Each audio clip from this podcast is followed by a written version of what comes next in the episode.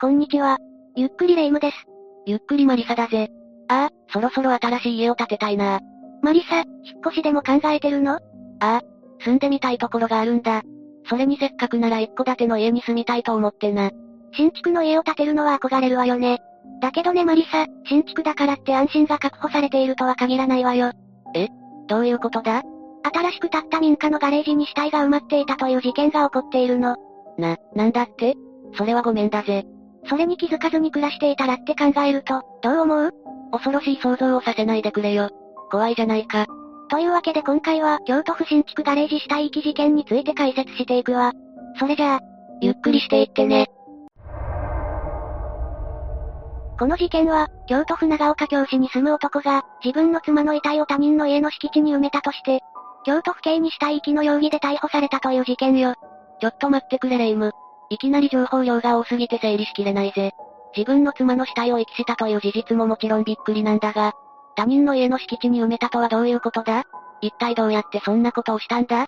これから詳しく説明していくわね。逮捕された男の名前は渡辺俊常、当時41歳。男は当時、工務店経営の大工をしていたの。そっか。大工だったということで他人の家の敷地に遺体を埋めたんだろうな。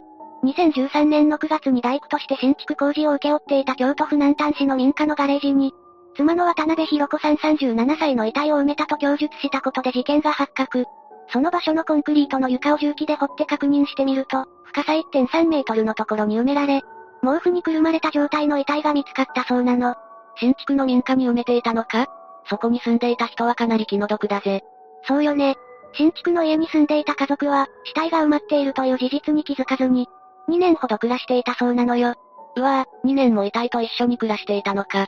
考えるだけでもゾッとするぜ。この事件が世間に知られるようになって、ネット上ではこんな意見も見られたわ。家族はこれからどうするんだ？そうだよな。災難なのは、この住宅に2年ほど何も知らずに暮らしていた家族だぜ。他にもこんな言葉が見られたわ。何千万もの費用をかけて事故物件とか。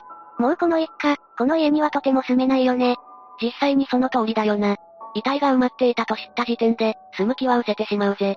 だけどすぐに引っ越しなんて、そんな簡単にできるわけないよな。家の人がかわいそすぎ。家を壊さんならんし、土地も売れんだろうし。気の毒すぎるだろ。こういうのって何の金ももらえないんだろ？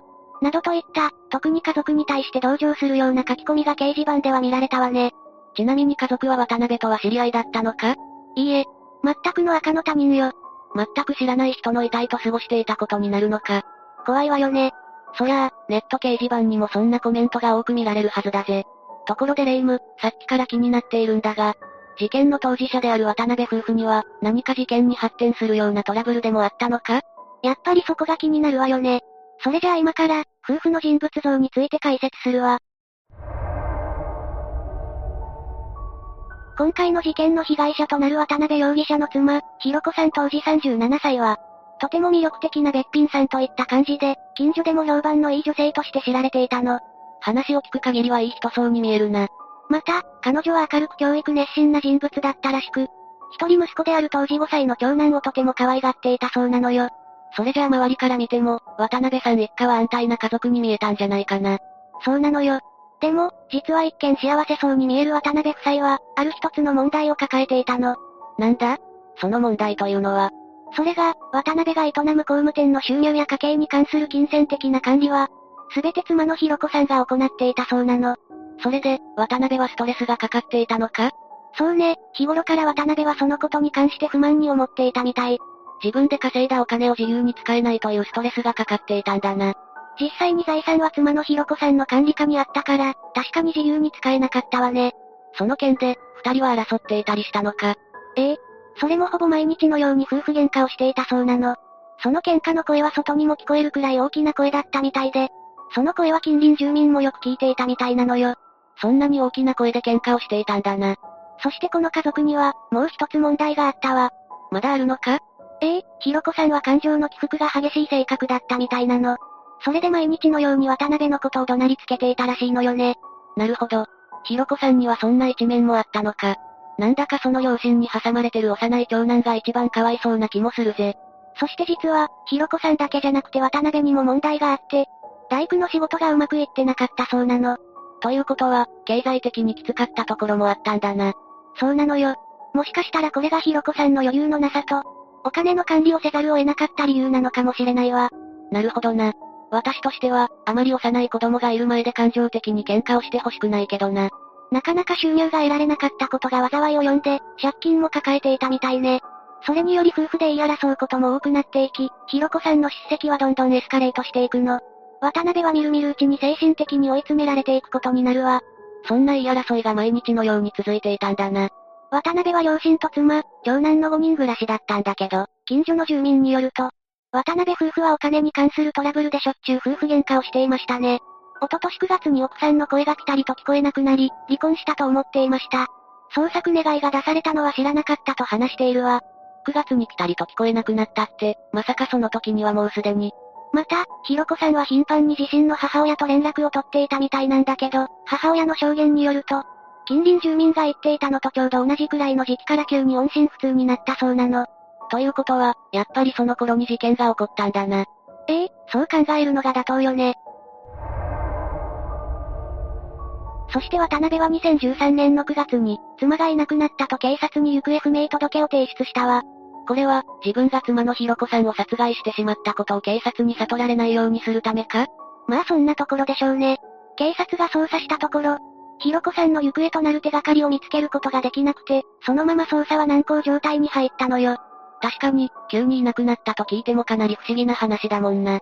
それに、警察からしてみたら、ひろこさんが失踪する理由が見当たらなかったという見解を示しているの。それに関しては、渡辺の仕事がうまくいってなくて、経済的に余裕がなくて出て行ったということはないのか？普通であれば、母親がまだ幼い長男を置いて急にいなくなるのは考えられないでしょ？それに、書き置きも何もなしに荷物もそのままで出ていくなんて、不自然すぎるわよ。それもそうか。確かに出て行ったという設定にしては、今レイムが指摘したところはおかしな点だよな。それに、普通は行方不明届を出した家族は進展状況について問い合わせをしてくるはずなんだけど、渡辺はそれを一切しなかったの。渡辺の進展状況への興味のなさが警察には怪しく映ったようね。確かに、家族が急に行方不明になったら心配するはずだもんな。捜査のプロである警察官が怪しまないはずがないぜ。それだけじゃないの。ひろこさんがなかなか見つからなくて捜査が難航していることもあって、警察が公開捜査をしようと渡辺に提案したんだけど、彼はそれを堅くなに断ったみたいなのよ。公開捜査って、確かひろこさんの名前とかの個人情報が世間的に流出するってことだよな行方不明者の個人情報が流れるのが嫌で断る人もいるんじゃないか？マリサはまだまだ考えが甘いわね。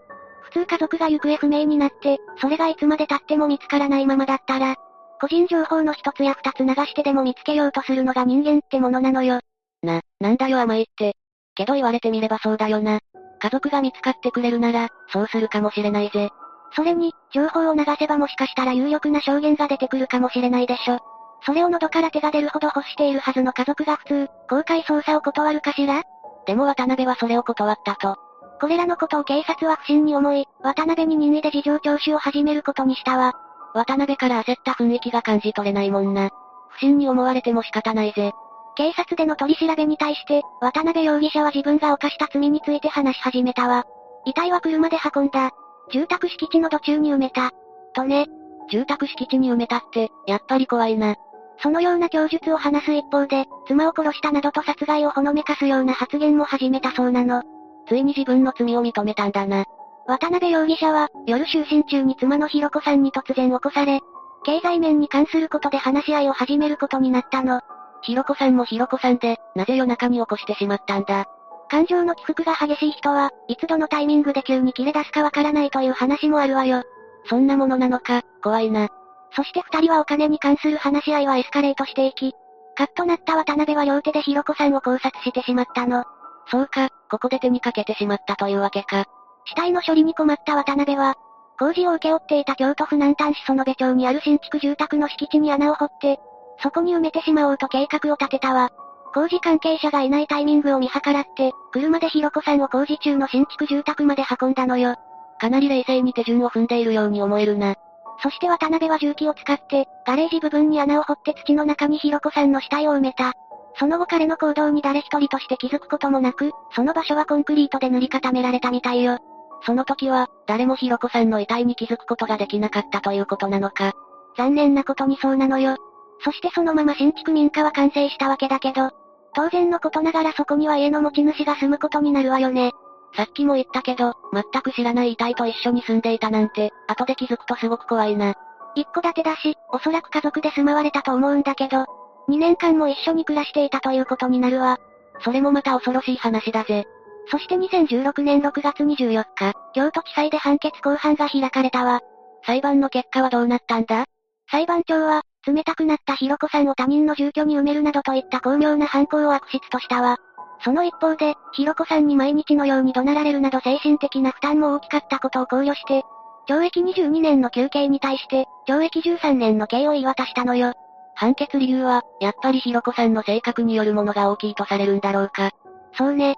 ひろこさんがもう少し落ち着いた性格でいれば、どんなに金銭的な自由がなかったとしても、まだ追い詰められることなんてなかったと思うわ。それにひろこさんの性格上、毎日感情の起伏が激しい人に怒鳴られる毎日を送っていたという精神的負担は相当で、一方的な非難はできないとした上で、悪質性を低く見ることはできないと述べたそうよ。なるほどな。この事件はなんだか悔やまれるな。実は、このような民家の床下に死体を遺棄するといった事件は他にも存在するの。こんなに恐ろしい事件が他にもあるのか？一戸建てが欲しいと思っていたのに、ちょっと勘弁してほしいぜ。なんと、京都府京都市伏見区小栗巣で複数の死体が遺棄されていたという事実があるのよ。それってまさか、同じ民家に複数の死体が見つかったということなのか？一度に複数見つかった事例もあるし、時系列的に別の時期に発見されてもいるわ。な、なんだって？どんな事件だよ。2014年2月には京都府京都市伏見区小栗巣の民家の床下から、シートに包まれた女性二人の遺体が発見されているわ。二人の女性の遺体が。しかもこの民家では、二人の遺体が発見されるおよそ8年前に、練炭による集団自殺があって男女3人の遺体が発見されているの。ちょっと待ってくれ。そんな数年おきに死体が立て続けに発見されるなんて、恐怖でしかないだろ。そして2006年以前には、何者かがシートに包まれた女性2名の遺体を床下に遺棄していたという事件も発覚されているのよね。一度の事件で見つかる遺体が2人以上って、一体どうなっているんだよ。かなり怖い話よね。ちなみに2014年の女性2人の死体が見つかったのは、その家に住む男性がシロアリ駆除を依頼して、業者によって床下から発見されたらしいわ。ということは、長い間その男性も知らない死体と一緒に暮らしていたということになるんだな。そういうことになるわね。どうして京都は、住宅の床下やコンクリートの中に遺体が発見されるような物騒な事件が起こるんだろうか。それについては何とも言えないわね。それにしてもレイム、今回の事件の物件も今後は事故物件になっていくと思うけど、こういう事件に巻き込まれた家は、何か影響があるんじゃないのか？そうね。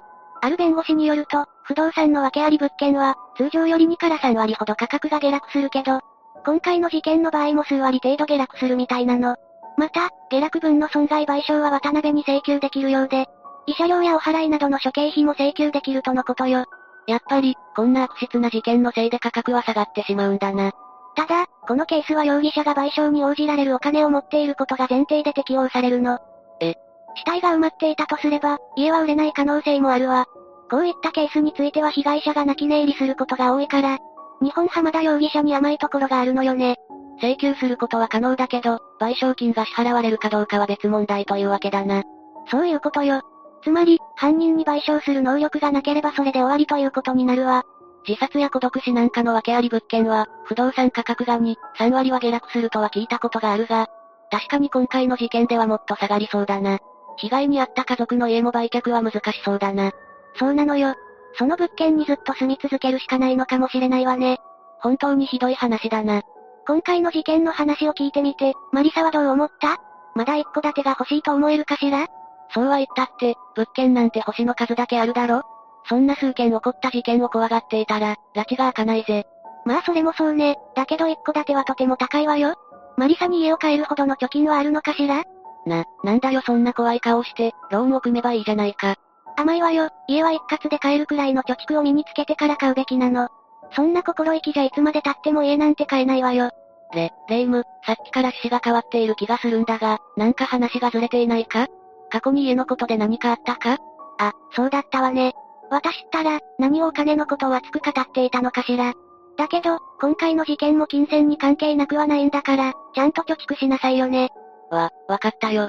もしかしたら、事故物件を恐れるよりも、本当に怖いのはローンなのかもしれないわね。話が生々しすぎるぜ。というわけで今回は、京都府新築ガレージ死体遺棄事件について解説したわ。それじゃあ、次回もゆっくりしていってね。